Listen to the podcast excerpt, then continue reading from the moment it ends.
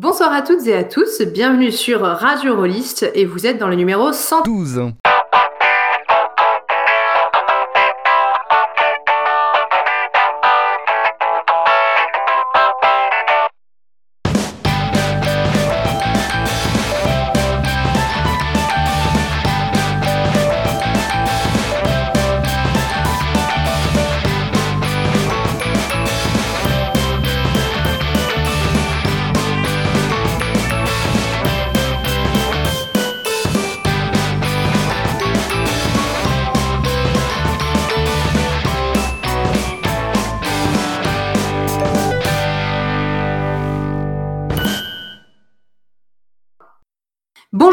Bonsoir à toutes et à tous, bienvenue dans cette nouvelle émission de Radio Rolliste. Ce soir, on va pas faire une émission euh, classique avec euh, des chroniques pour chacun. On va parler d'un sujet global qui me tient à cœur et qui me trotte dans la tête depuis fort fort longtemps, qui est la légitimité. Et pour ça, j'ai avec moi une Dream Team, puisque je suis en compagnie de fidèles de Radio Rolliste, à savoir Com. Salut Également Lamson. Bonsoir. Notre cher Philippe. Salut tout le monde. Et en plus, en exclusivité pour vos oreilles à vous seuls, nous avons aujourd'hui accueilli dans nos studios à distance Aetlas. Salut tout le monde. Alors, on est super content de t'avoir avec nous, Aetlas. Est-ce que tu voudrais faire une petite présentation de, de qui tu es pour expliquer à nos auditeurs qui ne te connaîtraient pas, présenter ta chaîne, ce genre de choses? Alors, euh, moi, c'est Aetlas. J'ai 25 ans. Je le dis parce que je pense que ça va être utile de le savoir vu le sujet. Euh, et j'ai lancé il y a plusieurs mois une émission qui s'appelle La Grande Aventure sur euh, Twitch, où on parle globalement d'inclusivité, de diversité et d'accessibilité dans le jeu de rôle. voilà. Et du coup, je me sens toute petite à côté de ces, de ces grandes personnes qui sont là ce soir. Donc, je suis timide et je stresse un peu. Et c'est parfait, tu seras donc un cobaye vivant pour cette émission. Non, je plaisante bien sûr, mais c'est assez révélateur euh, du coup des thématiques qu'on va aborder. Rapidement, euh, pour euh, vous expliquer un peu d'où me vient cette idée, ça fait maintenant plus de deux ans que un midi, je déjeunais avec Eugénie, que bah, si vous la connaissez pas encore en écoutant cette émission, je ne vois pas trop ce que vous faites là, mais bon, c'est pas grave. non, je plaisante bien sûr. Donc il y a deux ans et demi, on déjeunait avec Eugénie et on se disait que quand même, c'était un peu bizarre ces espèces d'arguments d'autorité qui sortaient de nulle part des fois dans le monde du jeu de rôle. Et ça nous a trotté dans la tête, trotté dans la tête. Et puis après, on en a parlé avec Julien Poire, avec qui on a dit qu'il faut qu'on en fasse un podcast un jour. Et puis voilà, le temps est passé, une pandémie est arrivée sur la Terre et les choses euh, ont, traîné. Et du coup, bah, euh, j'ai décidé au final de, lancer un peu ce sujet-là euh, pour une émission et de faire mon grand comeback après une, honteuse absence de ma part sur les réseaux rolistiques. Et, donc nous voilà ce soir pour parler de la légitimité. Alors la légitimité dans le jeu de rôle, évidemment, hein, on va pas vous faire... Voilà parce que on est un, milieu, on va dire qu'on est un milieu qui a des codes, qui a des sortes de règles tacites et implicites, mais qui a assez peu de euh, moyens officiels de reconnaître euh, la valeur euh, des gens. C'est-à-dire qu'on n'a pas de ceinture noire du jeu de rôle. même si ce serait peut-être rigolo, on n'a pas de, jeux olympiques ou de championnats, même s'il y, y, a eu à une époque, je crois, des compétitions de jeux de rôle en convention, ce genre de choses. Enfin voilà, on, n'a quand même pas beaucoup de moyens de mesurer ou de jauger les choses. Et du coup, moi, ça m'interroge sur ce que ça veut dire, du coup, d'être légitime en jeu de rôle. Que ce soit dans nos pratiques individuelles en tant que joueur, donc autour de la table, euh, notamment dans le rapport joueur-MJ, ce genre de choses, que dans la question de la création ou justement des médias. Qui est légitime pour parler pendant un podcast, par exemple, ou pas Qu'est-ce qui fait qu'on se sent légitime euh, quand on est euh, invité à parler quelque part ou quand on a l'occasion d'écrire Ce genre de choses? Donc, j'ai avec moi aujourd'hui quatre personnes avec qui nous allons parler de ce sujet. Que des gens qui se sentent pas légitimes. Que des gens qui ont tous un complexe de l'imposteur. Donc, c'est parfait pour parler de ces questions. Alors, rapidement, des définitions, parce que quand on traite des sujets, on, commence par les définitions, il paraît. Alors, la légitimité, si on regarde le Larousse, euh, la définition de légitime, c'est quelque chose qui est fondé en raison, en justice ou en équité.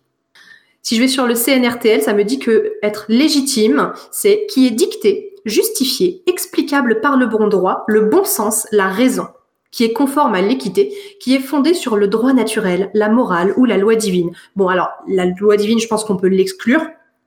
euh, le bon droit même aussi, mais c'est voilà quelque chose qui est justifié par le bon sens, la raison, qui est fondé en raison. Même si la loi divine, on peut se rapprocher de la, de la règle d'or et ce genre de choses. Le MJ a toujours raison, le MJ est légitime pour parler à la table, par exemple. Oui, au final, des mythes que nous, on va se créer au sein de la communauté, quoi. Moi, je commencerais bien, justement, peut-être euh, là-dessus, pour le coup, à revenir sur les origines, en fait, du jeu de rôle. En fait, dès le départ, le, jeu a posé cette légitimité, c'est-à-dire en disant, ben voilà, il va y avoir un arbitre, et cet arbitre va être un arbitre de droit divin. Alors évidemment, je ne parle pas du jeu de rôle tel qu'on le pratique aujourd'hui, mais je parle vraiment du jeu de rôle, euh, on va dire, gygaxien des débuts. Et, je trouve que ça, ça a créé quelque chose qui est très particulier, dont on trouve pas beaucoup de comparaisons, parce que dans le foot, tu un arbitre, mais il n'est pas de droit divin, enfin, il n'a pas droit de vie et de mort sur les autres euh, joueurs, par exemple. Et, ça a créé tout de suite un, rapport très bizarre, moi je trouve, entre le, le MJ et les joueurs, qui eux, par ailleurs, euh, sont rentrés dans une relation un peu bizarre avec le, maître de jeu, euh, une sorte de petit rapport sadomaso en disant oui maître, machin. Les titres et tout ça, je trouve que ça, ça a créé quelque chose de particulier. Ça a créé une légitimité justement, je trouve divine au départ. Et je trouve qu'on est toujours l'héritage de ça quelque part, d'une manière ou d'une autre, même si ça a beaucoup changé depuis. C'est marrant d'ailleurs parce que si on continue sur cette métaphore euh, divine, je suis tombé récemment là, sur plusieurs discussions euh, ici et là sur les réseaux sociaux sur euh, le cliché du, du, MJ sadique. Et il y a des, des joueurs, à ma, à ma, grande surprise, qui disaient qu'ils appréciaient plutôt ça, le côté le MJ est là pour vous faire pour vous faire souffrir, voir des jeux un peu anciens qui disent ouais le, le, la place du MJ c'est de, enfin en gros c'est les joueurs contre le MJ quoi. Et il y a un côté très ancien testament en fait là-dedans quoi finalement. Mmh. Tout à fait. Bah, c'est vrai qu'en plus, il y a toujours cette espèce de, de déférence qu'on a pu retrouver. Euh, bon, alors je sais pas si vous, vous avez eu ça, mais euh, ces espèces de clichés adolescents du Ah, vas-y, donne des chips au MJ pour avoir des points. Et de toute façon, le, le, jeu de rôle a l'air d'être quand même un peu basé sur, dans, au niveau de ses origines sur un rapport asymétrique entre le MJ et les joueurs. Et du coup, bah, cette asymétrie, c'est, le plateau d'argent sur lequel euh, la légitimité du MJ s'assoit, quoi. Oui, parce que c'était lui le dépositaire des règles, justement. C'est-à-dire que c'est quand même un des rares jeux de société où les joueurs, finalement, il euh, y, y, a beaucoup de joueurs qui maîtrisent pas du tout les règles et qui, et qui, laissent le maître de jeu arbitrer. Si tu joues à un autre jeu de société, euh, tout le monde est censé connaître les règles et les pratiquer. C'est vrai, ouais, ouais. Mais ce, ce, rapport asymétrique, il est marrant parce que il, il, fonctionne pendant la partie, évidemment, mais en fait, on remarque souvent il se, il s'exporte en dehors de la partie. Dans quel sens? Bah, du coup, je, je, me permets, mais euh, je suis d'accord avec toi, Guylaine, et dans le sens où, en dehors de la table, euh, souvent le maître de jeu est encore considéré comme maître de jeu. C'est-à-dire que quand on va faire quelque chose de positif pour le maître de jeu, genre lui cuisiner quelque chose ou lui offrir quelque chose, on va dire ah ouais, comme ça j'aurai de l'XP. Et j'ai vu ça même en école primaire chez des enfants qui commençaient déjà à avoir ce rapport-là entre le MJ et les joueuses en fait. What? Ah ouais, mais ouais, carrément. Et d'un autre côté, il se passe un truc très bizarre. C'est aussi un jeu où le maître de jeu fait tout, prépare les choses. Je, je parle de clichés, hein, bien sûr, mais fait tout. Et les joueurs arrivent, mettent les pieds sous la table et attendent que tout soit fait par le maître de jeu. Donc c'est quand même très très particulier. Quand, on demande par exemple aux joueurs euh, de, euh, de réfléchir entre les parties, euh, d'amener du background ou de lire les règles, en général c'est très difficile. Donc ce rapport, il est vicié, je trouve, dès le départ. Oui, c'est très difficile parce que euh, c'est installé que, d'ailleurs, depuis tout à l'heure, vous avez remarqué, on dit maître de jeu, on dit, on, on dit pas meneur de jeu. Euh, c'est le maître, quoi. C'est celui qui commande, c'est celui qui sait. Euh, et donc, il y a peut-être une part de flemme de la part des, des joueurs, des joueuses, mais je pense qu'il y a aussi un côté, genre, bah, en fait, vu que c'est lui qui sait tout, on va le laisser faire, quoi. Il y a, a, que lui qui est légitime à, à faire ça c'est un peu l'équivalent de la charge mentale dans un couple, enfin ou dans une relation, mais, mais ouais. entre le MJ et ses joueurs en fait.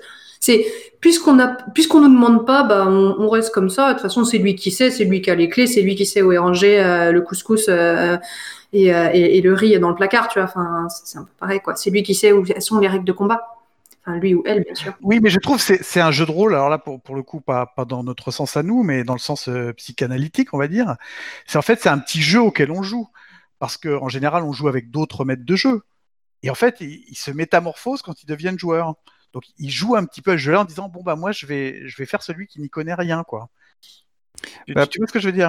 Ouais, mais alors pas force. Alors, je suis d'accord avec toi. euh, sur le fait que la, plupart, en tout cas, là je peux prendre que mon cas personnel comme exemple, la plupart des gens avec qui je joue ont déjà été MJ un jour ou l'autre, mais il y a quand même des rôles qui s'installent. Moi je sais que je suis MJ 90% du temps, par exemple, dans les parties auxquelles je participe. Et du coup, il y, a, ce système d'asymétrie là qui se développe comme ça aussi, quoi au bout d'un moment, euh, ça se siège un petit peu attribué, c'est-à-dire qu'au sein d'un groupe de joueurs et de joueuses qui vont se retrouver souvent, il y a quand même souvent euh, le côté, euh, bah, c'est toujours machin ou machine qui est le MJ parce que elle ou lui sait faire. Oui, mais je, réagissais sur le fait plutôt de dire bon bah c'est à lui de s'en occuper, c'est lui qui bosse. Il y aura un côté un peu triste là-dedans. C'est pour ça que je parle de jeu de rôle, c'est-à-dire c'est plutôt on joue à être l'esclave consentant ou en tout cas le vraiment dans une relation SM, hein, c'est-à-dire le maître de jeu va nous torturer, mais en fait on, aime bien ça, mais dès que la séance est terminée, c'est enfin je, ce que dit là c'est tout à fait vrai. On va continuer d'offrir des bonbons au maître de jeu en dehors de la partie, mais, dès que ça va être lui le MJ, c'est nous qui allons offrir des, bonbons. Donc euh, c'est un petit jeu, je trouve, auquel on joue. C'est pas, pas très sérieux, quoi. Je sais pas si c'est conscient ou pas tout ça, mais je pense en tout cas ça participe à quelque chose qui me monte là depuis tout à l'heure à force qu'on en discute. C'est la difficulté de devenir MJ dans une table justement qui est installée où on a l'habitude qu'il y ait telle personne qui soit MJ et les autres joueuses. Et en fait, pour devenir MJ, c'est difficile parce qu'on va devoir se sentir légitime face au MJ habituel. Tout à fait. Moi, personnellement, je me sais que les premières fois où j'ai voulu être MJ, c'était au sein d'un groupe bien installé euh, où euh, il y avait un MJ et je le balance, c'était Steve. Voilà, ça se saura. Oh Guylaine balance. Enfin la vérité. Les dossiers secrets de Guylaine. Et franchement, c'était terrifiant comme expérience, quoi. Ah, mais moi, pareil, j'ai même pas pu euh, être MJ seul devant ma table habituelle. J'ai demandé au MJ habituel de, m'aider et qu'on soit deux à co-me jeter la table parce que j'avais vraiment trop peur, quoi. Et ça m'arrive encore aujourd'hui d'avoir un petit élan de Ah mince, maintenant là, je vais être MJ, est-ce que je suis vraiment légitime, surtout face à des personnes. Là, en ce moment, je joue avec, euh, sur une table avec Guillaume Jantet, euh, qui est sûrement passé par là, donc des gens connaissent sûrement dans le coin, mais qui est quelqu'un qui a été mon MJ sur le même jeu eh ben c'est flippant quoi. Oui, mais en même temps, le maître de jeu, c'est la seule personne qui angoisse à la table. C'est le seul qui se pose des questions avant la partie. Est-ce que ça va bien se passer? Est-ce que j'ai tout préparé? Est-ce que je vais être bon? Alors qu'un joueur, il vient et puis. c'est la légitimité à double tranchant, quoi. C'est tu as les deux revers de la médaille. Après, il y a un phénomène qui du coup découle de ça, mais n'est plus lié à la table, qui moi euh, m'intrigue fortement. Et en fait, c'était à la base euh, l'un des sujets de conversation avec Eugénie. C'est le fait que dès que tu sors de la table de jeu, euh, les discussions sur le jeu de rôle, alors c'est moins le cas aujourd'hui, hein, mais 80 90% du temps, elles ont lieu entre MJ et entre gens qui ont l'habitude d'être MJ. Et euh, enfin, si j'avais cette conversation avec Eugénie, c'est pas pour rien. Hein. Elle a créé un blog qui s'appelle Je ne suis pas MJ, mais et ça en dit long en fait sur le fait que la parole des joueuses et des joueurs, elle a longtemps été absente en fait pour avoir uniquement la parole des meneurs et des meneuses. Moi, j'ai pas ce sentiment-là. Hein. On trouve encore aujourd'hui euh, des discords organisés sur certains jeux avec euh, des, certains salons qui sont euh, réservés aux MJ. Ah, oui, je vois ce que tu veux dire. Et je peux vous dire que les salons qui sont pas réservés aux MJ, ils sont pas super palpitants, quoi. Il s'y passe pas grand-chose, à part quelques blagues, et il n'y a même pas de compte-rendu des parties à droite et à gauche, vu que, non, on pourrait spoiler des choses de l'univers, Oui, c'est la raison principale, probablement. Si, on veut parler de la campagne qu'on est en train de mener, on veut pas que les joueurs euh, l'entendent. Je pense que c'est une question d'implication aussi dans le milieu et dans le loisir. Un MJ de base euh, lit les livres, on a dit, il est détenteur du savoir des règles et tout ça. Et du coup, il se sent peut-être plus légitime à parler de JDR avec ses pairs que euh, des joueuses qui consomment et ne, enfin consomment leur table, mais ne consomment pas le loisir et euh, tout ce qui, est réflexion, théorie, etc. derrière. Est-ce que ça, c'est pas en train de, en tout cas dans certains cercles, d'exploser un peu justement ce, côté euh, le MJ inamovible, euh, qui est le seul à lire, qui est le seul à, en discuter en ligne avec d'autres gens, par exemple? J'ai l'impression quand même qu'il y a des, communautés où tout ça est beaucoup plus fluide Est-ce que c'est juste un, un effet de ma propre expérience ou, euh, ou est-ce que c'est quelque chose que vous constatez aussi? Bah, Je le constate aussi, mais je le constate en fait dans les mêmes sphères.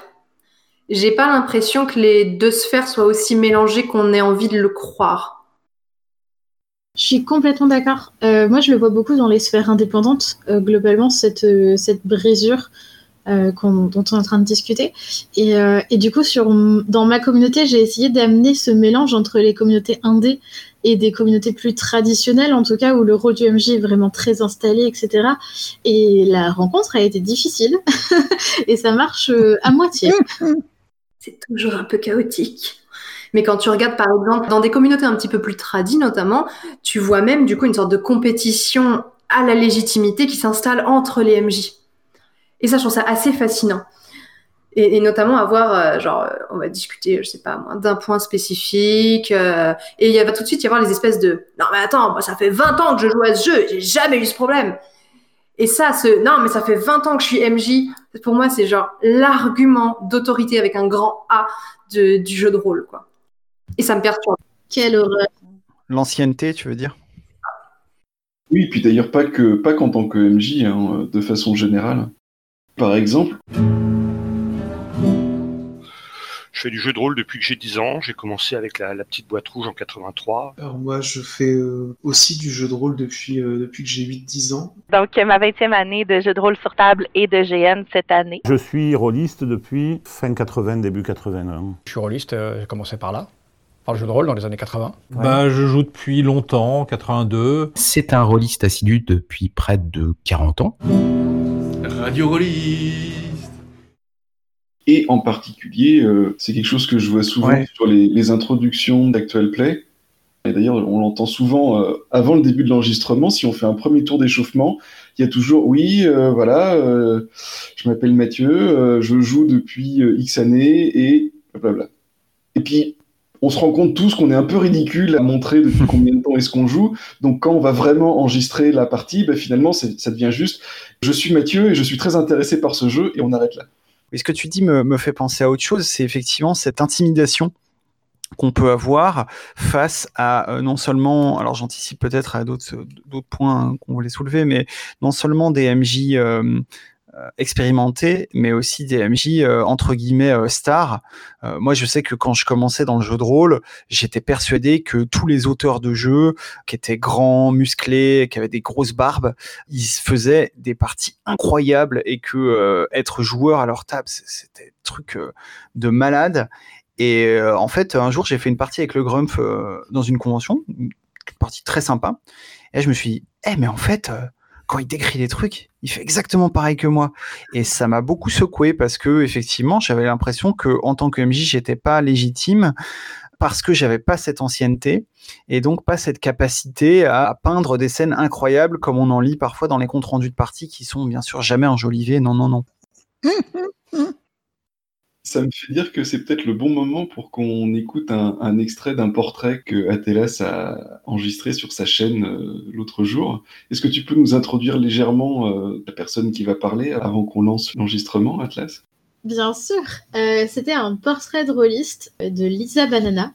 Lisa, c'est une joueuse qui a commencé en ayant peur de jouer parce que elle l'avait écouté plein d'actuels. Mais en fait, je crois qu'elle dit ça dans l'extrait que tu vas passer. Et du coup, elle s'est retrouvée à des grandes tables avec des grandes personnes euh, comme Samuel Zitterman en, en actual play. Et forcément, ça fait peur. Mais en tout cas, euh, c'est une personne incroyable. Et euh, je t'invite à lancer l'extrait du coup. J'ai pas découvert en tant que joueuse, j'ai découvert en étant auditrice de podcasts. Puis après, au fur et à mesure, en écoutant des jeux de rôle, il y a plein de jeux qui m'ont donné envie de les lire. Donc, euh, soit je les trouvais euh, en PDF, ou enfin, je les achetais sur Itch.io ou sur euh, DriveThru ou des trucs comme ça, et je les lisais, mais euh, genre euh, à chaque fois, je me disais, mais euh, jamais je pourrais, je pourrais jouer à des jeux de rôle. J'avais quand même beaucoup l'impression que si tu n'avais pas fait du jeu de rôle entre euh, tes 12 et tes euh, 17 ans, en fait, tu pouvais jamais en faire, quoi.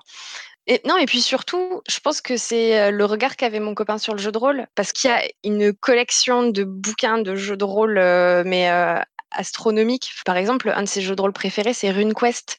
Et euh, je sais pas, il y a, y a What Mille bouquins avec une histoire, une, une, anthropologie du jeu qui est incroyable en fait.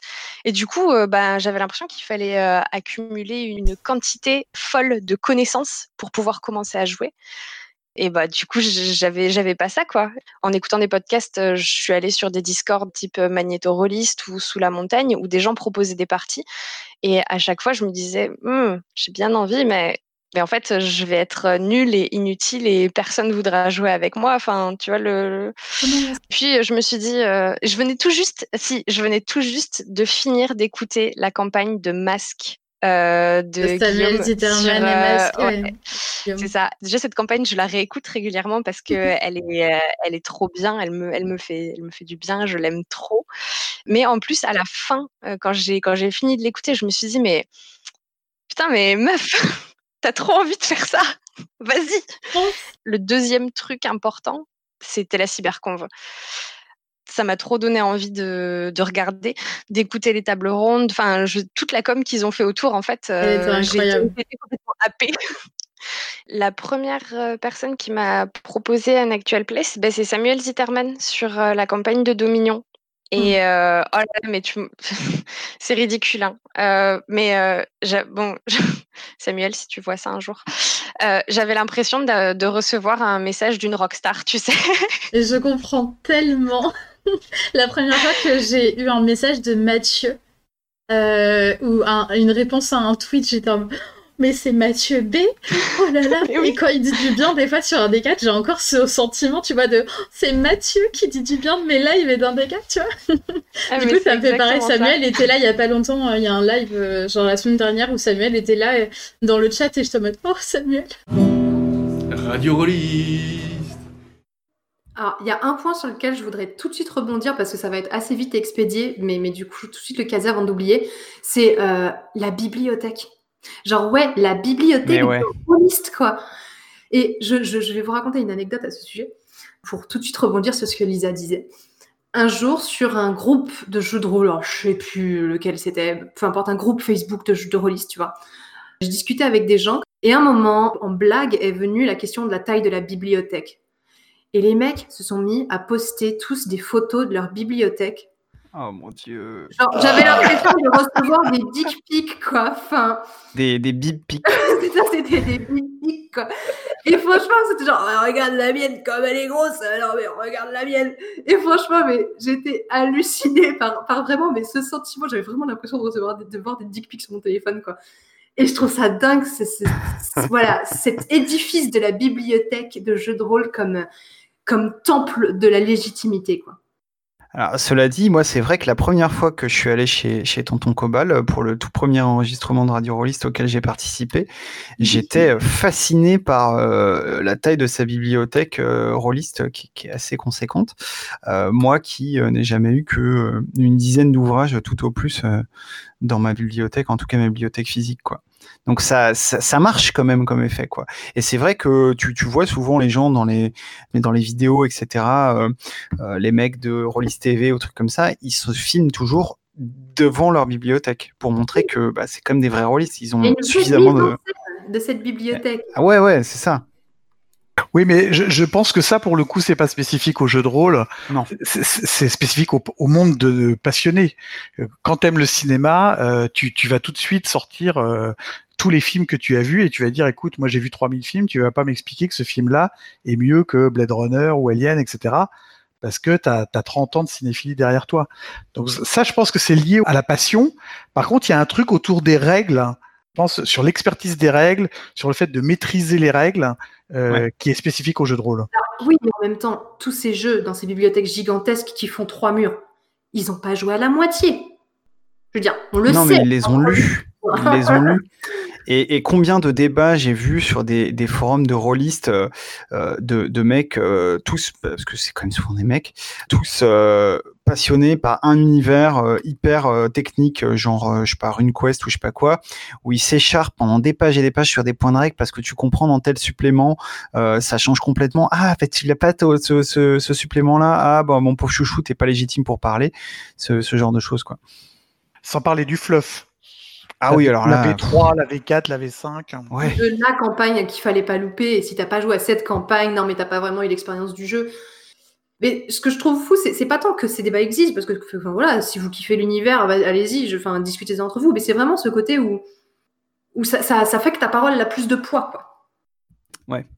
Parce qu'au final, Oui, J'ai j'ai déjà vu des joueurs, justement, pas tout à fait comprendre cette dynamique sociale, et par exemple, pour se donner de l'importance, aller lire le supplément que justement le MJ avait interdit de lire, pour dire ah oui, mais moi je l'ai lu, et donc je suis vachement plus légitime que vous, je sais de quoi je parle.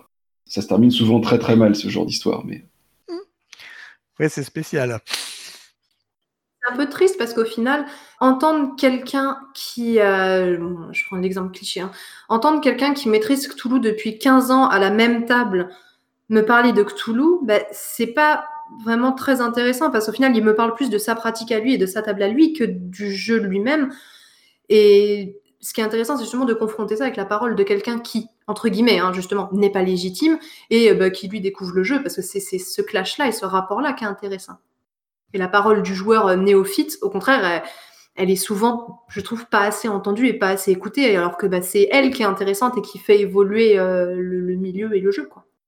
Oui, tout à fait, et d'où l'intérêt de- d'essayer d'inviter des personnes qui justement ne se sentent pas légitimes à rentrer dans la dynamique classique du jeu de rôle traditionnel, comme on vient de le décrire, donc avec euh, euh, les bibliothèques, les MJ tout puissants et, euh, et les rockstars. Et donc, voilà, magnifique transition.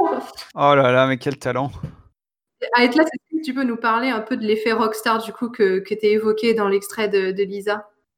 Ouais, carrément. En fait, j'ai un peu l'impression, quand on traîne dans un milieu, euh, il y a des personnes identifiées. Euh, tu vois, quand on traîne dans le milieu euh, indépendant français, on va vite euh, voir revenir Mathieu B, euh, Com, notamment. Moi, la première fois que j'ai parlé à Com, c'était... Attends, tu avais fait un appel du pied pour pouvoir te commander euh, Ouais. ton livre avant les autres. Tout à fait. J'ai retrouvé ça l'autre jour, ouais. Yes, mais du coup, les, les auteurs, les gens qu'on voit souvent dans les actuels plays, moi je le vois beaucoup avec Fibre Tigre parce que je côtoie pas mal le monde de Game of Thrones.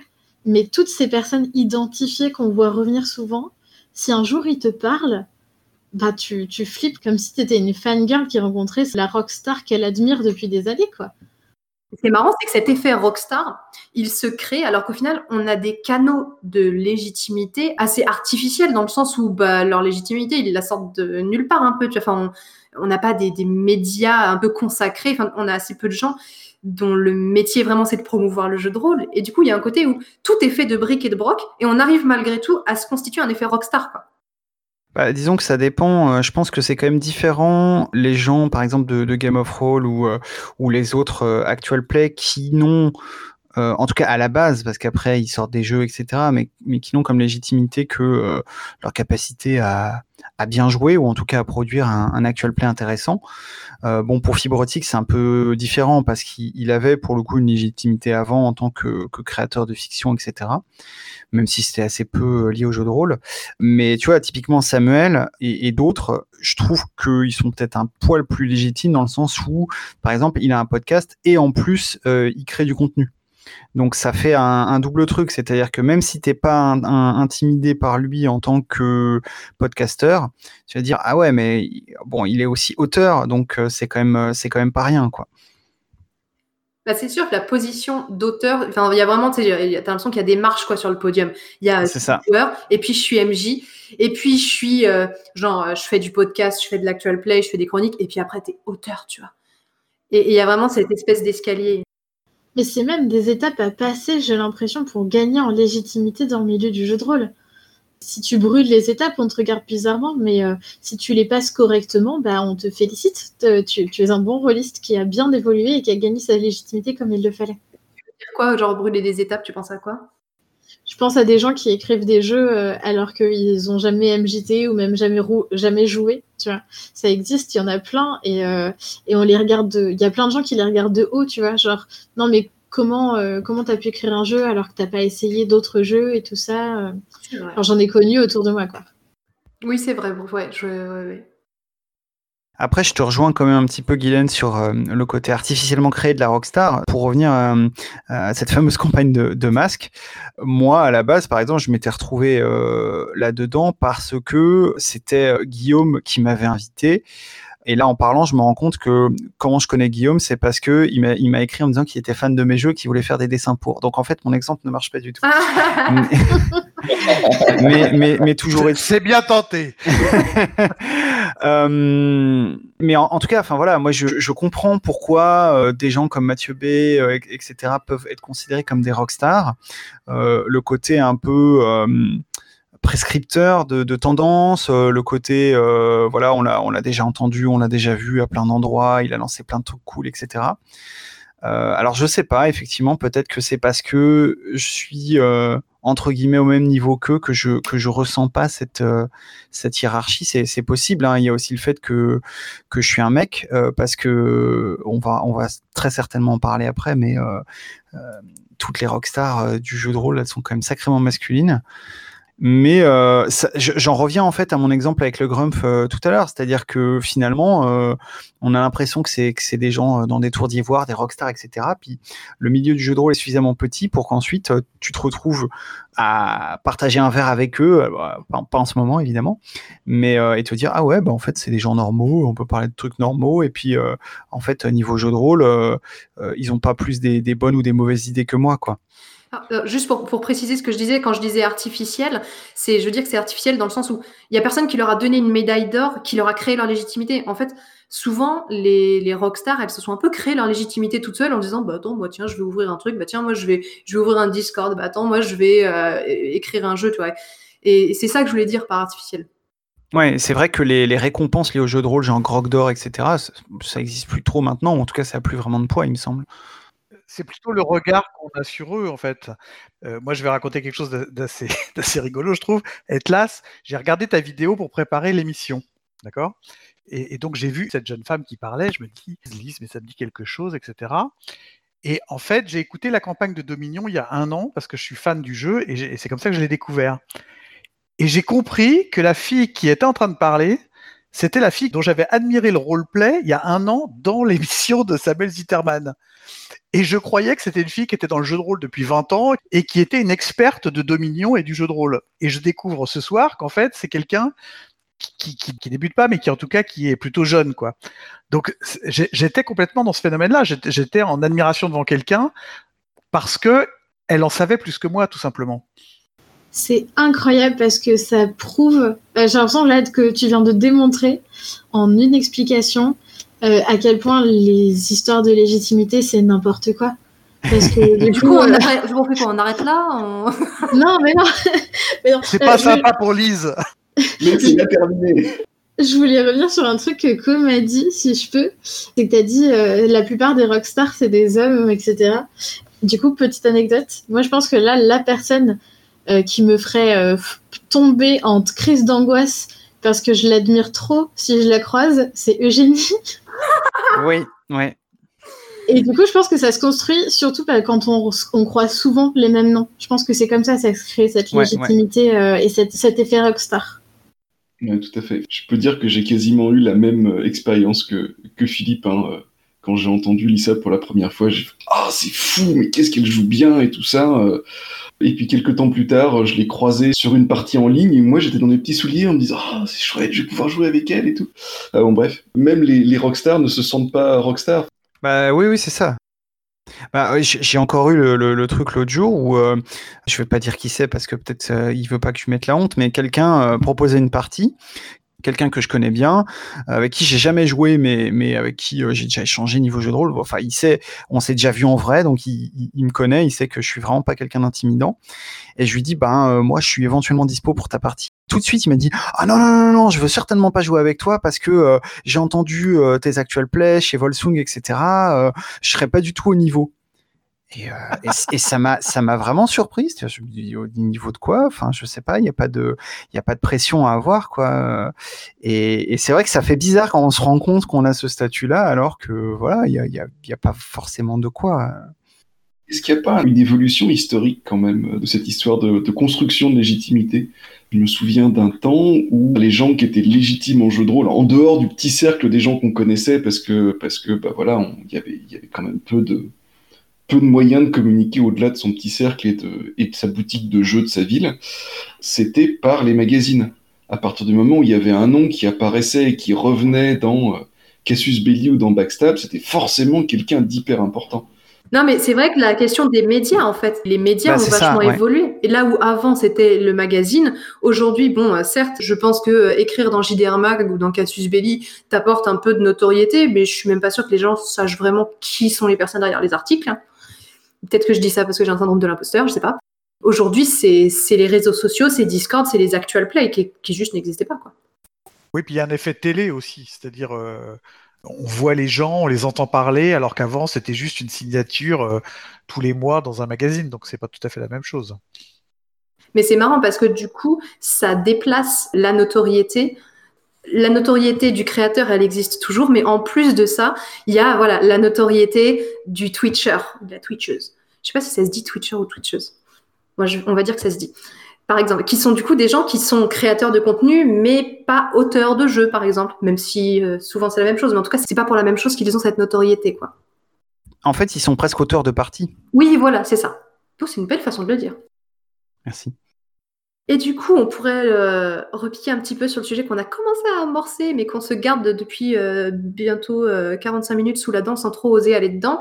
C'est euh, la question de, de qui se sent légitime et notamment euh, du, du fait que c'est quand même beaucoup les mecs qui se sentent hyper légitimes de, de parler euh, tout le temps. Quoi. J'aime trop comment tu dis ça.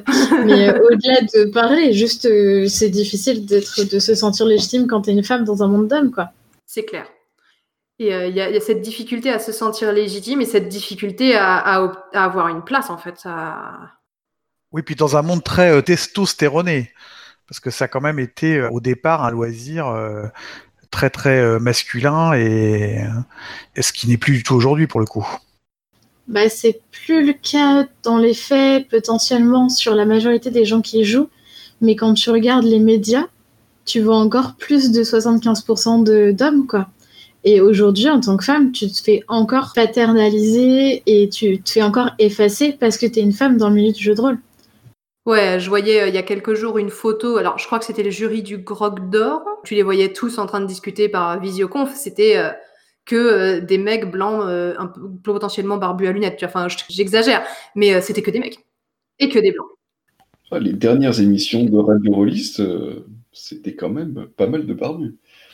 Et ouais, et on en est très peu nombreuses. Et euh, quand tu fais remarquer qu'il y a peu de femmes, souvent on te dit ah oui, mais c'est pas de notre faute, euh, c'est parce qu'elles viennent pas. Mais si c'est de votre faute, c'est parce que vous les invitez pas. Oui, mais si vous en connaissez, vous avez qu'à leur dire de venir. Parce que bien sûr, c'est- comme ça que ça marche et c'est facile. Hein Ouais, et en retour, on va voir euh, les fois où on va contacter des femmes pour participer à tel ou tel truc. On a quand même souvent comme première euh, réaction euh, un peu instinctive Ah, euh, t'es sûr que tu veux m'inviter? Parce que je suis pas sûr que je sois légitime à parler de telle chose, etc. Même quand c'est des gens très légitimes, alors que les mecs se posent jamais la question. Et je m'inclus dedans. C'est-à-dire, moi, tout de suite, je veux dire Ah ouais, super. Et ça, bon, c'est peut-être dû plus à des questions de genre qui dépassent largement le cas du jeu de rôle, mais ça nous touche quand même, quoi. Mais du coup, ça a un effet derrière euh, ce que tu dis, comme c'est que quand euh, une femme, euh, enfin, encore une fois, je généralise, mais quand une femme va devoir prendre la parole, eh ben en fait, on remarque que souvent, elles ont vachement plus préparé leur truc, vachement plus bossé leur sujet, parce que je pense qu'elles ont tellement peur, elles se sentent tellement pas légitimes par rapport aux mecs qui disent attends, tu veux que je participe à la table ronde, ouais, vas-y, file-moi un micro, que elles vont euh, vachement plus préparer les choses, parce qu'en plus, il y a, vraiment ce côté où enfin en tout cas je parle pour moi, mais quand je suis invitée sur une table ronde ou, ou un podcast ou quoi, j'ai vraiment un peu le sentiment de monter sur un ring de boxe quoi. Complètement. C'est vraiment un sentiment que je partage. Et je pense que c'est la raison pour laquelle j'ai créé mon émission sur ma chaîne Twitch à moi. Parce qu'en fait, euh, aller parler de jeux de rôle dans d'autres endroits euh, bourrés d'hommes qui m'effacent, bah, c'était pas possible, quoi. Merci d'être venu ce soir. Oui. Oui, Oui, oui. Mais euh, bah, en même temps, euh, vous êtes accueillant ici, ça va, je me sens pas euh, mise à l'écart. Mais c'est un vrai sujet. Il y a pas mal de gens autour de moi qui me disent, enfin de femmes, mais aussi de mecs trans, de personnes non binaires, d'autres minorités de genre, qui, qui commencent à se dire Ouais, je suis légitime peut-être de, faire du jeu de rôle et, surtout de me dire rôliste parce que j'ai vu ta chaîne, j'ai vu ce que tu as fait, j'ai vu des gens qui font des trucs cool et que moi aussi je veux faire ça. Parce qu'avant, quand tu vois que des hommes dans un média, bah, tu te dis pas que toi aussi tu peux avoir ta place. Euh, bien sûr, c'est comme ça que ça, change en, réalité. Moi, je, comment je suis fan de foot, hein, il y, a, il y a 10 ans ou 15 ans, on va dire, il n'y avait pas de femmes dans les émissions de foot. Progressivement, il y a eu euh, Estelle Denis qui est rentrée dans une des émissions, puis ensuite il y a eu beaucoup plus de femmes. On a mis du foot féminin à la télé. Aujourd'hui, euh, même euh, malgré le scandale récent dont on a entendu parler la semaine dernière, globalement, presque à toutes les émissions de foot, il y a des femmes qui s'expriment à peu près comme les hommes. Je dis à peu près parce qu'elles n'ont pas l'égalité de traitement. Mais, mais c'est un travail qui est très très long et très très lent, je trouve. Mais ça avance. La bonne nouvelle, c'est quand même que ça avance. Justement, euh, est-ce que tu peux nous parler euh, de ce format que tu fais de portrait de rôliste, euh, Atlas? Ouais, carrément. C'est marrant parce que du coup, je me suis fait la réflexion que dans le portrait de rôliste, j'ai envie d'inviter tout sauf le mec cis blanc de 30-40 ans euh, qu'on voit partout. du coup, le premier portrait, c'était Valentin euh, Jantet, le fils de Guillaume Jantet, parce que je trouvais ça intéressant de voir le point de vue d'un enfant et que bah, on en avait parlé avec Guillaume. Et depuis, je n'invite que euh, des femmes ou des personnes non binaires parce que j'ai envie de mettre en avant vraiment ce que vivent des joueuses de JDR les petites gens qu'on voit pas, j'ai envie de leur donner la parole en fait. Et euh, c'est un peu ce qui se passe dans toutes mes émissions euh, sur Twitch. T'as raison, c'est vraiment important et je pense que c'est l'un des moyens de qu'on ait de plus en plus euh, cette parole et que les personnes euh, qui soient pas, bah voilà, le mec euh, blanc de 30-40 ans, réalisent que bah en fait ils ont aussi leur place à cet endroit-là quoi. Je sais que moi j'ai eu j'ai mis beaucoup beaucoup beaucoup beaucoup de temps à me sentir légitime et encore aujourd'hui c'est pas toujours évident parce qu'aussi tu te prends des, des, des baffes dans la gueule quoi. La première fois que euh, j'ai écrit euh, pour un éditeur, on m'a commandé un scénario, je l'ai écrit et euh, on était plusieurs auteurs à chacun écrire un scénario et du coup il y avait une file de mails où on était tous dedans. Et quand j'ai envoyé le scénario, il y a quand même un des auteurs qui est venu me répondre que ce que j'avais écrit c'était pas vraiment de la SF parce que bah tu comprends, tu dis qu'ils ont pas d'eau potable sur eux, non c'est pas de la SF, c'est pas possible dans de la SF, et qui est venu comme ça me, me, me patroniser la gueule là, et ça m'a, mais ça m'a, ça m'a trop mis mal. J'en ai pas dormi de la nuit sur le moment, quoi. Ah ouais, mais tu sais, moi c'était la première fois que j'écrivais, donc déjà j'étais dans mes petits souliers en mode ah putain vas-y j'écris pour un éditeur là, et déjà je me sentais pas légitime et j'étais trop mal. Donc vas-y, t'oses écrire ton truc, t'oses appuyer sur le bouton envoyer et tout machin. Et là t'as le mec qui vient t'expliquer que non mais s'ils sont pas, s'ils ont pas des pastilles pour rendre l'eau potable, c'est que c'est pas de la SF que t'as écrit, alors que tu sais genre j'ai écrit un scénario survivaliste, ta gueule quoi. Et, je le sais parce que ça fait 20 ans que j'écris de la SF. Ouais, voilà. En plus, en- ouais, voilà, c'est ça. Et tu sais, genre, je sais plus, mais j'avais genre 23 ans. euh, voilà, j'ai, enfin, franchement, euh, il aurait pas fallu grand chose pour que je n'écrive plus jamais de ma vie, quoi. C'est horrible parce que genre, j'ai l'impression de me reconnaître quand tu parles. Je pense que beaucoup de femmes qui vont écouter ce podcast vont se reconnaître. Mais moi, je me reconnais même dans mon rôle, dans mon travail. C'est-à-dire que actuellement, je suis éditrice indépendante euh, de jeux de rôle. Et même avec mes clients, ça arrive qu'il y ait ce truc-là qui se passe où je me fais euh, paternaliser la tronche alors que bah, je, suis leur prestataire. euh, Enfin, c'est mes clients, quoi. Et ils, ils mansplainent euh, ce que je leur dis et ce que je fais alors que bah, je réponds juste à leurs commandes. Ouais, des anecdotes comme ça, franchement, mais j'en aurais mais, mais 10 000 à raconter, quoi. Mais du coup, tu te dis que chacune de ces anecdotes fait que tu dois encore plus surmonter ça pour te sentir légitime. Et t'as encore plus cet obstacle qui vient te, t'as- t'as quelqu'un que tu vois, genre, t'es, t'es dans l'eau et tu commences à sortir la tête de l'eau à dire, hey, non, en fait, j'ai ma place ici. Et non, il y a quelqu'un qui vient réappuyer un petit peu en disant, non, non, toi, t'es moins légitime que moi parce que tu comprends. Puis en plus, t'es jeune et en plus, t'es une femme. Donc, euh, bon, voilà. Et on vient t'appuyer un peu plus sur la tête là pour rappeler que non, non, toi t'es moins légitime que nous. Et ça fait une, ça rajoute une marche à l'escalier quoi. Pardon, je suis en train de mélanger les métaphores, c'est pas du tout clair, mais bon. Enfin, tu sais, ça rajoute une petite difficulté. Si, il y, a un- parce que il y a un vraiment, escalier pour sortir de l'étang. Non, non, c'est très clair. hein. Oui, voilà, il y a un escalier au fond de la piscine, bordel. Mais du coup, ça fait que t'as as, l'impression que nous, notre escalier, il fait 15 marches de plus que, le, que celui euh, des euh, hommes de 30 ans, quoi. J'ai pas hâte d'arriver en haut de cet escalier parce que juste, je pense qu'on va être épuisé avant d'y arriver. Ouais, j'ai été très épuisée. je le suis encore. Euh, moi, j'ai vraiment eu une période d'épuisement et je pense que ça, ça, ça n'y est pas pour rien. Parce qu'en fait, tu, tu te sabotes au final et tu finis par toi-même te rajouter des étapes inutiles et, qui te tirent vers le bas. Parce que tu te sens pas légitime. Le versant positif de ça, c'est que il y a des gens et, vous en faites partie, et j'espère que nous aussi un peu on en fait partie, qui se rendent compte de ça et qui vont euh, tendre des mains, qui vont tirer les gens vers le haut. Et j'ai l'impression que dans le milieu du jeu de rôle, vu que c'est un petit milieu, il y a aussi cet effet positif là, c'est-à-dire que c'est plus facile entre guillemets de monter parce que euh, les connexions vont se faire plus vite.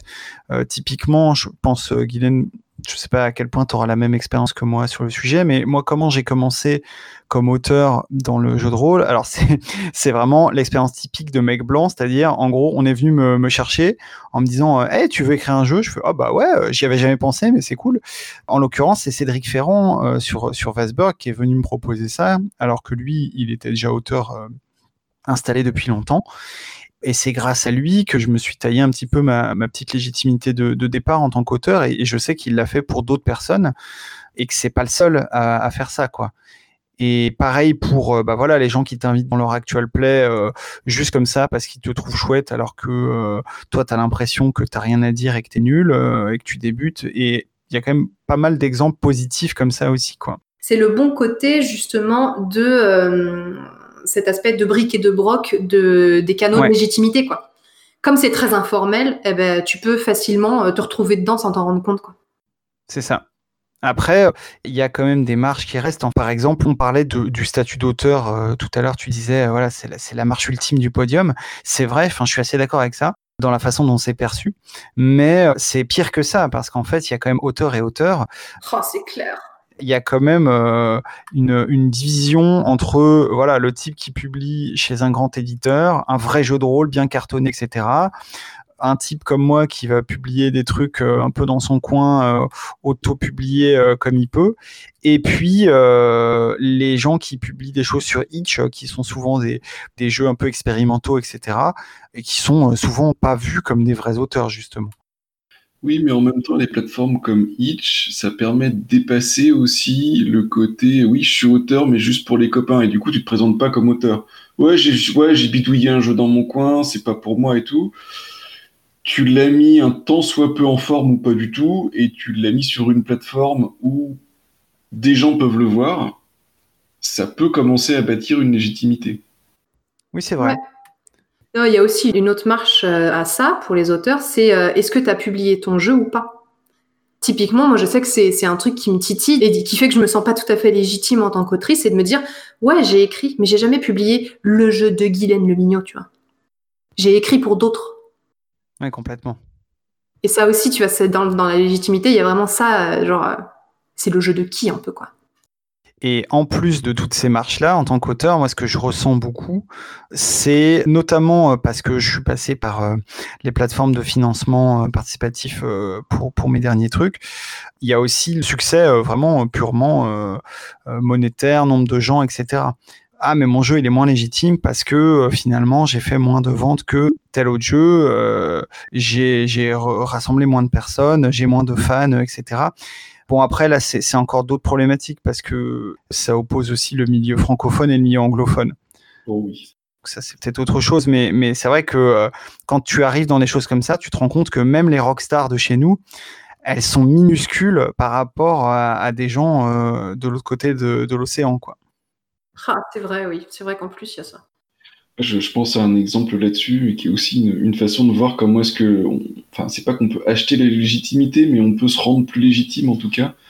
Je pense au, jeu Face au Titan de, de Gulix, par exemple, donc, qui est un auteur français, qui a fait euh, l'effort d'avoir un jeu qui soit publié en même temps et fou lancé en même temps dans une version anglaise dans une version française certains euh, paliers du coup de son full lancement correspondaient à des morceaux de son, enfin des, add-ons de son jeu qui ont été rédigés par euh, des auteurs connus, en particulier des auteurs anglophones, et en particulier euh, Epitia Ravachol, qui est l'auteur du, donc, de Sword du Master, dont Face au Titan est un hack. Donc il y avait cette euh, façon de légitimiser le jeu en tant que hack sérieux, parce que regardez, euh, l'auteur du jeu de départ a écrit euh, quatre pages euh, dans le livre qui sera publié à la fin. Quoi. Ah, ce qui est fou de légitimer un hack, c'est tuer le hack, non?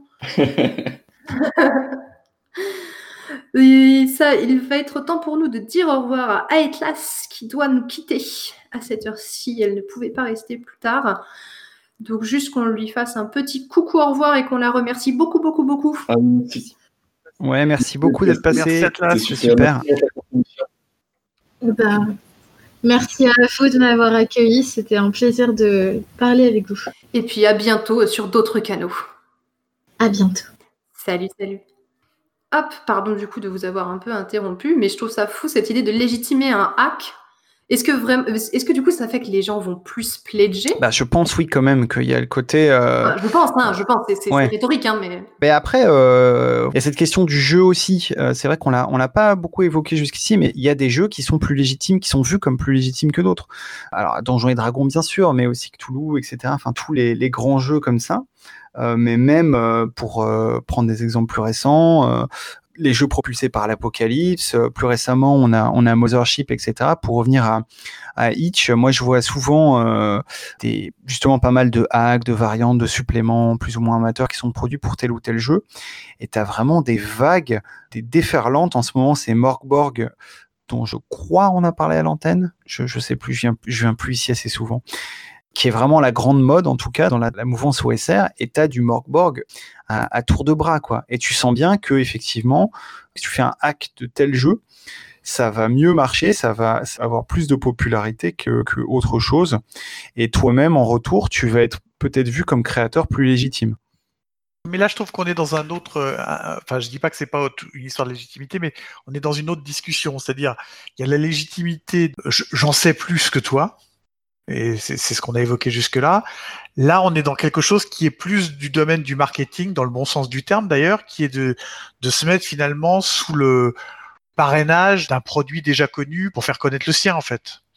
c'est aussi le cas pour les jeux de rôle à licence. Et puis il y a aussi le côté euh, un jeu de 300 pages semble plus légitime qu'un euh, qu'un jeu qui n'en fait que 10 ou euh, qu'un jeu qui tient sur une carte de visite où on va se dire ah bah c'est juste un jeu qui tient sur une carte de visite et d'ailleurs euh, ça va du coup baver sur la définition la légitimité de l'auteur euh, lui-même qui va pouvoir euh, uniquement se présenter comme bah oui puis j'ai écrit quelques petits jeux bon c'est des jeux courts hein euh, c'est pas grand chose Oh là là. C'est tellement vrai, j'ai l'impression de l'avoir entendu 20 fois ça.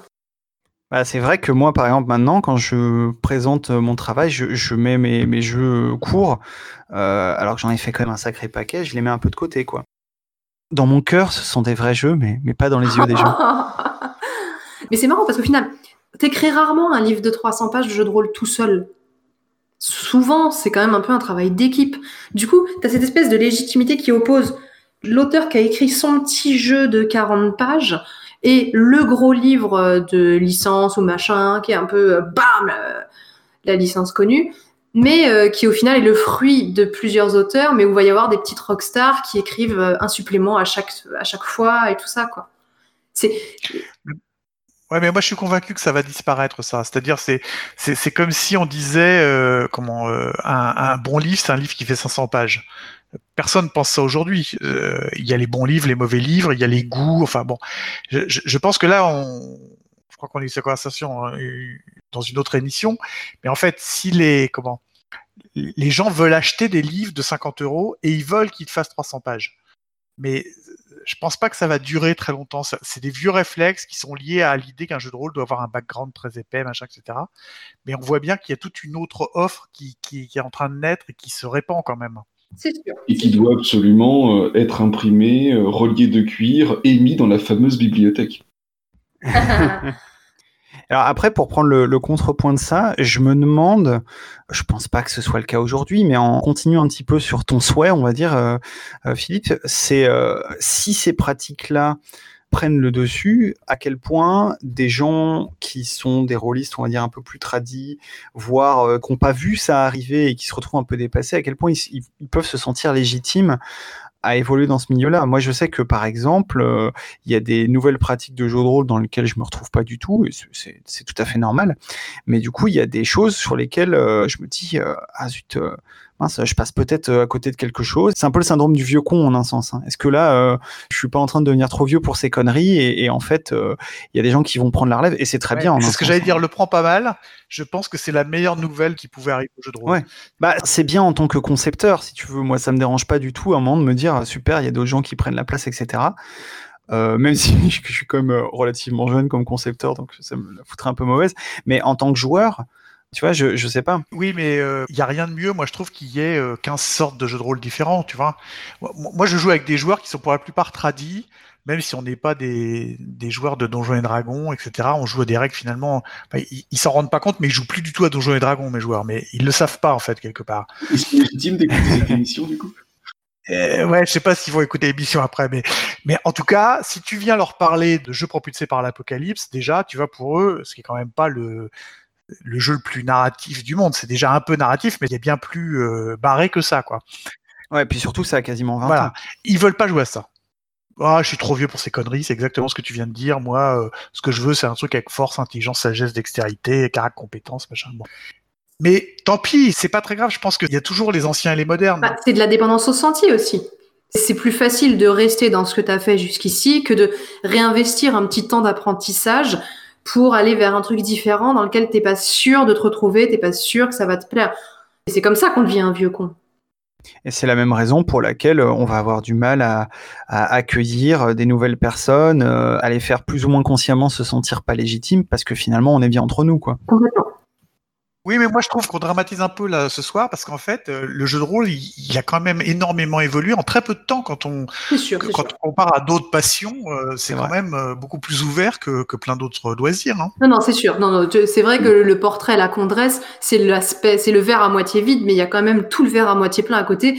Je trouve que pour ça, l'actual play, et c'est justement un, un média génial parce que ça met au centre des gens qui sont pas forcément créateurs, pas forcément dans les canaux de légitimité traditionnels, tu vois. Les, du coup, ça met aussi en avant les joueurs, et ça, je trouve ça hyper cool. Ouais. Il y a 20 ans, Atlas n'aurait eu aucune place dans le domaine du jeu de rôle. Elle n'aurait pas eu d'émission, elle n'aurait pas eu de, elle aurait peut-être fait un fanzine dans son coin, mais qui n'aurait pas eu du tout le retentissement que tu peux avoir avec YouTube euh, et les réseaux sociaux. Ouais. Moi, c'était ma légitimité à rejouer, parce que je suis un born again du, du, du jeu de rôle, si on veut. J'ai une grosse, grosse coupure de, de presque 10 ans. Et pourtant, j'avais essayé de me tenir à, jour de l'actualité du jeu de rôle. J'avais entendu parler de, de jeux comme Dogs in the Vineyard, des choses comme ça. Mais entendu parler, peut-être même lu certains euh, de loin, parce que je ne pouvais pas jouer. Et quand il a fallu se remettre à jouer, j'avais pour le coup une vraie crise de légitimité par rapport à ça, en disant ah ouais mais ça c'est des jeux géniaux, j'ai jamais joué à un jeu comme ça, j'y arriverai pas. Alors heureusement il y a des gens qui m'ont tenu par la main et qui m'ont fait jouer et puis je me suis rendu compte que finalement euh, oui c'est des pratiques différentes mais il y avait aussi beaucoup de choses qu'on appelait juste pas comme ça quand je jouais avant mais auxquelles j'avais déjà joué et puis après ça remet le pied à l'étrier mais euh, il y a aussi un problème de légitimité après une coupure. Mais tu peux pas savoir combien de fois j'ai vécu ce que tu racontes là. Moi, j'ai eu de la chance, j'ai jamais arrêté de jouer. J'ai commencé en 80 et, j'ai dû avoir une pause d'un an qui s'appelle le service militaire. Qui est un peu jeu. Ouais, qui un grand jeu grandeur nature. J'ai fait rejouer plein de gens. Et à chaque fois, ils m'ont tenu exactement le discours que tu tiens. C'est-à-dire, euh, je vais, citer l'exemple d'un copain qui s'appelle Bruno. Un jour, on a découvert qu'on était rôlistes tous les deux. Et j'ai commencé à lui raconter que maintenant, je jouais, mais seulement le jeudi, 3 heures le soir. Et il m'a dit, je, je, je, je peux pas jouer comme ça. C'est hors de question. Le jeu de rôle, c'est pas ça. C'est on passe une nuit, euh, on, on bosse les règles, machin, etc. Bon. Il a fini trois mois plus tard à acheter euh, Tedeum pour un massacre, qui était pas du tout sa tasse de thé a priori, et à masteriser. Depuis, on joue ensemble euh, tous les mois. C'est vrai que la tradition, ça pèse. Donc, euh, les gens, ils ont commencé d'une certaine manière. S'ils arrêtent, ils ont l'impression qu'ils sont pas légitimes effectivement pour recommencer. Mais il suffit de pratiquer pour voir que tout ça, c'est une illusion qu'on auto-entretient en fait. C'est-à-dire que la légitimité, c'est quelque chose qui s'acquiert, mais qui s'acquiert plus à titre personnel. C'est-à-dire que toi, tu dois te convaincre que tu es légitime, mais ça se Absolument. perd. Ça se perd aussi très très vite. Par exemple, moi, Discord, c'est pas mon fort. C'est pas un canal qui me convient. Ça correspond pas à mes modes d'interaction euh, avec les gens, quoi. Et du coup, je me sens larguée.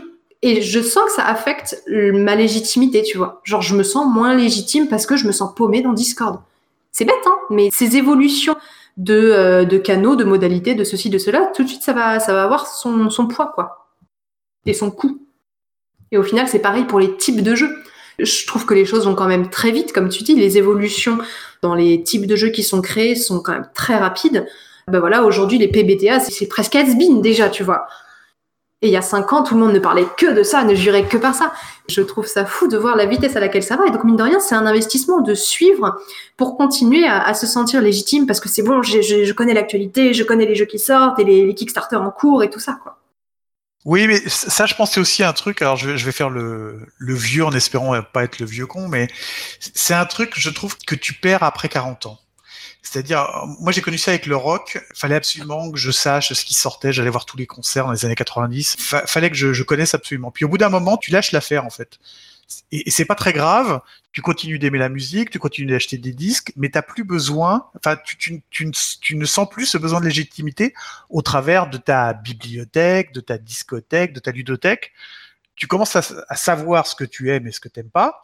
C'est aussi le premier pas vers le vieux conisme pour le coup, puisque au bout d'un moment tu, tu sais ce qui est bien et ce qui est pas bien, donc ça, ça, ça c'est pas bien pour le coup. mais, mais je trouve que la quête de la légitimité, elle, elle a moins d'urgence au bout d'un certain âge, parce qu'en fait, bah voilà, oui, tu joues à ça et puis tu joues pas à autre chose et c'est pas grave, et tu peux rester curieux quand même. hein. Tu vois ce que je veux dire? Oui, oui, non, je vois ce que tu veux dire. Et en effet, moi, j'ai un peu appris à lâcher du lest et à me dire, oui, bon, bah, c'est pas grave. Mais il y a un côté où, du coup, t'oses moins l'ouvrir, ce qui est pas forcément un mal. Hein. C'est, bien aussi, des fois, de, se taire et, d'écouter. Mais euh, comme je pense que j'ai eu du mal déjà à, me sentir légitime à parler et à dire des choses, je me rends compte que, ouais, ça part très vite aussi, quoi. Et qu'il faut vraiment entretenir aussi tout ça pour toi-même, je veux dire. Alors après, ça dépend si tu travailles aussi dans le secteur, euh, ce qui n'est pas mon cas. C'est-à-dire tu as plus besoin de légitimité, euh, de savoir ce qui se fait, euh, ce qui évolue, euh, ce qui se vend, ce qui se vend pas, etc. Enfin, tu vois, il faut, faut que tu saches Ah, un peu de quoi tu parles. Oui, oui, c'est sûr. Donc euh, quand tu joues, tu, tu- c'est quand même un loisir, donc c'est pas très grave que tu à jouer Oui, mais- ça va tuer personne, quoi. La vérité, c'est que euh, 90% des gens qui sont hyper actifs dans le milieu du jeu de rôle au niveau de la création euh, ne sont ni, entre guillemets, des gens passifs dont c'est juste un loisir, ni des gens dont c'est l'activité principale. Il y a voilà cette espèce de statut entre deux où c'est plus qu'un hobby parce que bah quand même tu consacres un temps, tu enfin tu as des contrats, des trucs.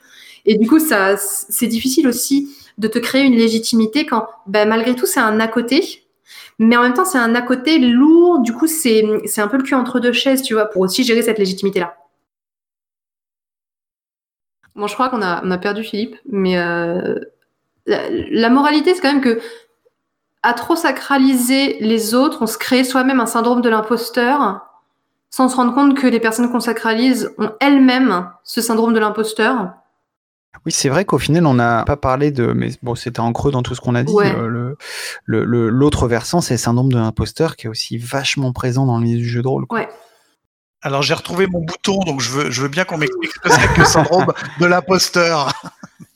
Vas-y, comme explique ce qu'est le syndrome de l'imposteur. Bah, le syndrome de l'imposteur, euh, qui n'est pas du tout euh, réservé au milieu du jeu de rôle, bien au contraire, c'est euh, le fait que même en étant au sommet, même en n'ayant plus rien à prouver, en étant extrêmement légitime pour faire ou dire quelque chose, tu te sens comme un con. Tu dis non, non, mais moi, euh, je, je suis pas la personne euh, la, la mieux placée pour parler de ça, euh, j'y connais rien, euh, etc. L'autre versant de ça, alors je me souviens plus du nom, je sais plus si c'est un syndrome ou quoi, mais qui dit en gros que les personnes qui n'y connaissent rien euh, vont souvent raconter n'importe quoi avec une aisance formidable. Et ça, c'est assez vrai aussi. C'est vrai. Je dirais même le syndrome de l'imposteur, il y a aussi cette angoisse de se dire non, non, mais aujourd'hui, ils vont tout découvrir. Ils vont découvrir que, en fait, je sais pas faire ça. Tout à Alors qu'en fait, les choses se passent bien. Mais on a toujours ce, ce manque de légitimité euh, interne, alors que les gens nous considèrent comme légitimes. Oui, et cette idée que t'es un, un, bah, que t'es un imposteur, hein, que t'es un voleur, quoi, que ce que tu fais, tu le mérites pas et qu'en fait, tu, c'est une supercherie. Quoi. Et j'ai l'impression que c'est très présent parmi les, les, créateurs au sens large. Hein. Je parle créateurs, actual play, tout ça, les créateurs de jeux de rôle. En tout cas, 90% de ceux que je connais l'ont, hein, globalement. Et c'est assez difficile d'en sortir parce que comme on a justement peu de canaux officiels qui nous disent non mais si si euh, t'as eu la médaille d'or donc c'est bien que t'es fort, bah c'est dur de s'en défaire parce que t'as toujours l'impression que euh, ouais non mais là euh, si si on me demande à moi en fait c'est parce qu'ils avaient personne d'autre. Alors moi à ça s'ajoute pour moi le non mais s'ils me demandent c'est parce qu'ils veulent me qu'il y ait une meuf en fait. C'est un truc que j'ai énormément.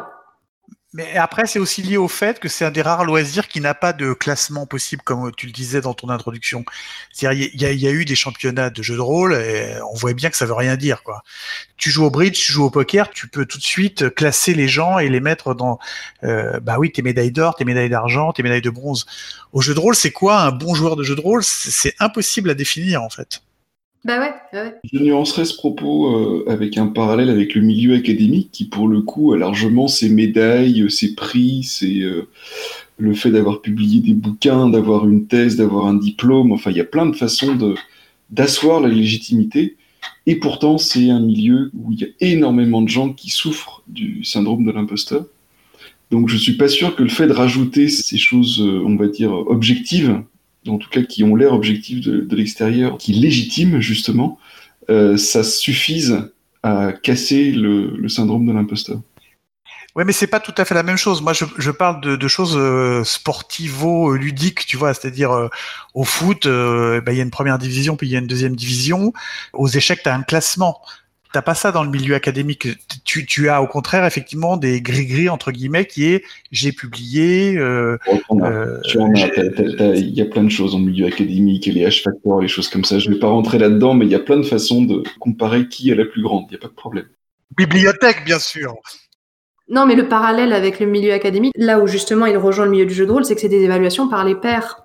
Et que du coup, en fait, tu es toujours en train de dire, ouais, mais c'est parce qu'ils n'ont pas découvert la supercherie. Et, c'est ça qui fait le point commun, c'est que dans le milieu académique, tu es évalué par tes pairs. Dans le milieu du jeu de rôle, tu es évalué par tes pairs aussi. Et du coup, c'est ce côté où tu as l'impression que, en fait, ils n'ont pas encore réalisé que tu méritais pas. Ouais, c'est très très fin ce que tu viens de dire. C'est, c'est pile ça. Hashtag ma vie avec un docteur. Du coup, ça, tu l'as pas dans un milieu sportif où là, tu as des trucs quantifiables, où on va te dire, maintenant, mais toi, tu as couru en 1 minute 3 alors que l'autre, c'était en 1 minute 5. À partir du moment où tu as des choses qui sont quantifiables, tu sors de ça, quoi. Alors, j'ai aussi quand même des contre-exemples parce qu'on appelle peut-être pas ça de la même façon, mais on dit beaucoup qu'il y a beaucoup de choses qui se font dans la tête dans le sport. Et le fait de sentir qu'on est capable de gagner un match, ça compte beaucoup dans notre capacité d'effectivement le gagner. Je ne sais pas à quel point est-ce que c'est de la légitimité, mais il y a tout de même ce genre de, choses-là qui rentrent en jeu. Tout n'est pas totalement euh, objectivable. Non, non, non, bien sûr, bien sûr, mais tu vois, tu vois l'idée globale. Bien sûr. Est-ce qu'on a fait le tour de la question Je crois qu'on commence à avoir fait le tour de la question. Est-ce que vous avez d'autres choses à ajouter? Je me sens pas légitime pour continuer. il y aurait sans doute, euh, sans doute plein d'autres trucs à dire, sans doute plein d'autres anecdotes euh, édifiantes à, raconter, mais euh, moi, ce que je retiens, le, gros point que je retiens, j'y reviens encore, hein, c'est effectivement l'émergence des actual play qui a créé ce, personnage de rockstar et qu'en fait, quand, tu, rencontres la rockstar, elle est comme toi, elle fait tes courses au, supermarché et, et, elle aussi, le, le matin, elle sent pas bon de la bouche. Mais c'est intéressant parce qu'au final, une autre chose que je retiens, tiens, on va faire un petit tour de table, chacun ce qu'on retient. Donc, comme il a déjà fait le tien, c'est bien. Un autre truc que je retiens, c'est que ta légitimité, c'est plus toi qui dois te l'accorder à toi-même que les autres qui doivent te la donner. C'est beau. C'est trop beau. Bah, moi, ce que j'en retiens, c'est le, miroir de ça, c'est-à-dire que euh, quand il y a des gens que tu trouves trop bien et que tu as peut-être la vague impression qu'ils se sentent pas légitimes, bah, faut tendre la main et il faut, les faire, faut leur faire monter la marche en, les invitant, par exemple, à parler dans Radio Rolliste. Ma conclusion, pour moi, ce qu'il y a de plus dommageable dans ce problème de légitimité, c'est plutôt ce qu'on a dit au début, c'est-à-dire, euh, comment dire, les, gros lourdins qui t'expliquent que c'est pas du jeu de rôle ou que tu ne peux pas jouer à Cthulhu si t'as pas euh, lu tout Lovecraft. Enfin, tu vois, pour moi, c'est ça le vrai problème, et c'est encore un problème du, jeu de rôle, je trouve. C'est encore un endroit où euh, on, sort la plus grosse bibliothèque, comme disait quelqu'un. surtout que, euh, pardon, c'était censé être la conclusion, mais du coup, ça m'amène à une question que je voudrais vous poser, c'est quel est l'intérêt en fait de faire ça? De faire sentir à quelqu'un d'autre qu'il est moins légitime que toi? Bah parce qu'en retour, toi, tu te sens plus légitime. Donc, en fait, tu, tu rabaisses quelqu'un pour t'élever toi-même. C'est moche. Sans doute parce que euh, tu as un syndrome de l'imposteur caché. Non, je vais pas faire de la psychanalyse de comptoir, mais. Il faut que tu compenses parce que t'as pas une assez grosse bibliothèque, c'est ça? Mais moi, je crois vraiment que c'est lié à toutes les passions. La question, c'est à quel niveau euh, de lourdeur tu, tu fais affaire. Quand tu es dans le, la cinéphilie, tu as exactement la même chose. Tu as les gens qui te disent euh, tu peux pas dire ça, qu'est-ce que tu as écrit comme livre sur le cinéma, par exemple? C'est quelque chose que tu entends alors que toi, tu as vu 3000 films et que tu considères que tu sais quand même un petit peu ce que tu aimes et ce que tu aimes pas dans le cinéma. Donc, je, je pense que c'est lié à toutes les passions. Il faut créer effectivement cette forme de hiérarchie. Euh, est-ce que tu as vu les Kubrick? Bah oui, si tu as vu les Kubrick, on peut parler, quoi. Grosso modo, c'est ça comme euh, est-ce que tu as fait la campagne impériale? Bah oui, d'accord, on peut parler de Warhammer. Mais alors, attention, là, je, vais sur une pente glissante euh, pavée 2 sur lesquelles je marche. Est-ce que, d'après vous, il y aurait aussi quelque chose à, voir sur le fait que bah, l'archétype du rôliste, c'est plutôt des personnes qui euh, ne rentraient pas dans le moule de ce qu'on attend d'une personne d'un point de vue social. Il y a un côté où le, loisir rôliste, c'est pas un loisir cool, tu vois. Enfin, aujourd'hui un peu plus, mais ça n'était pas un loisir cool. C'était un truc, euh, voilà, un peu obscur dans un coin, machin. Et je me demande si des milieux qui ne sont pas à, très grande échelle, qui sont pas représentés dans les médias, qui, alors c'est plus le cas aujourd'hui encore une fois, mais le jeu de rôle est en train de devenir cool, mais voilà, des choses qui sont pas validées comme étant cool, comme étant à la mode. Est-ce que ça n'encourage pas le fait que dans ton milieu, ben toi, pour te sentir bien, tu as besoin de te sentir supérieur dans ce milieu-là, et donc euh, d'appuyer sur la tête des autres en te sentant toi plus légitime. Est-ce que tu n'aurais pas ça dans le théâtre aussi, tu vois, ou l'opéra? Alors, je pense que pour le jeu de rôle, c'est là où c'est peut-être un peu pervers, c'est que c'est dans les deux sens à la fois. C'est-à-dire que effectivement, même si ça devient un peu cliché de le dire aujourd'hui, je pense qu'on continue de, payer les stigmates du jeu de rôle comme euh, loisir, euh, disons au mieux impopulaire, euh, au pire vu comme dangereux et, nuisible pour la jeunesse aujourd'hui. C'est-à-dire qu'il y a encore ce truc de ah mais toi t'étais pas là à l'époque toi tu débarques maintenant que c'est cool et donc t'es pas légitime puisque t'as pas souffert quoi en quelque sorte. Dans le même temps, il y a aussi effectivement le fait que maintenant le jeu de rôle, disons la culture geek c'est cool et donc on a le même phénomène là comme tu disais Philippe que euh, dans n'importe quel autre milieu de celui qui se sent plus légitime et qui va euh, et qui va écraser les autres euh, en démontrant sa culture etc. Je pense que c'est vraiment l'addition des deux à la fois quoi. C'est à la fois je suis plus légitime que toi parce que j'ai lu plus de bouquins, j'y connais rien etc et d'autre part, je suis plus légitime que toi qui vient comme ça avec la bouche en cœur, alors que t'étais pas là quand on s'en prenait plein la gueule, pour simplifier très largement. Oui, je pense que c'est assez juste. Oui, où on passe d'un loisir qui est un peu mal vu, etc., à quelque chose qui est vu dans la lumière. C'est un peu le, cocktail parfait pour justement passer du, du, du rôliste un peu complexé au, au rôliste plein de légitimité en mode oh, non mais moi ça fait 20 ans que je suis là tu vois enfin, c'est t'imagines assez bien comment la bascule peut se faire. Euh. D'où l'intérêt de faire venir le plus de monde possible maintenant que c'est cool et que du coup ce soit des gens qui n'aient pas vécu ce genre de choses-là et surtout ne pas leur mettre ce genre de clichés dans la tête euh, pour que pour qu'il y ait des relations un peu plus saines justement au niveau de Ouais, puis aussi pour brasser, euh, brasser des choses différentes. C'est ça qui enrichit aussi le, le jeu. quoi. Est-ce que c'est le mot de la fin? Ça me paraît être un bon mot de la fin. En effet. Oui. Eh bien, merci à, vous euh, pour, euh, pour cette chouette émission. Merci à Etlas qui malheureusement n'a pas pu rester jusqu'au bout. Mais merci beaucoup à elle de s'être euh, joint à nous pour cet épisode. On espère que ça vous a plu, même si du coup c'était un peu différent d'habitude. Moi en tout cas j'ai bien aimé avoir cette discussion avec vous. Salut à vous et jouez bien.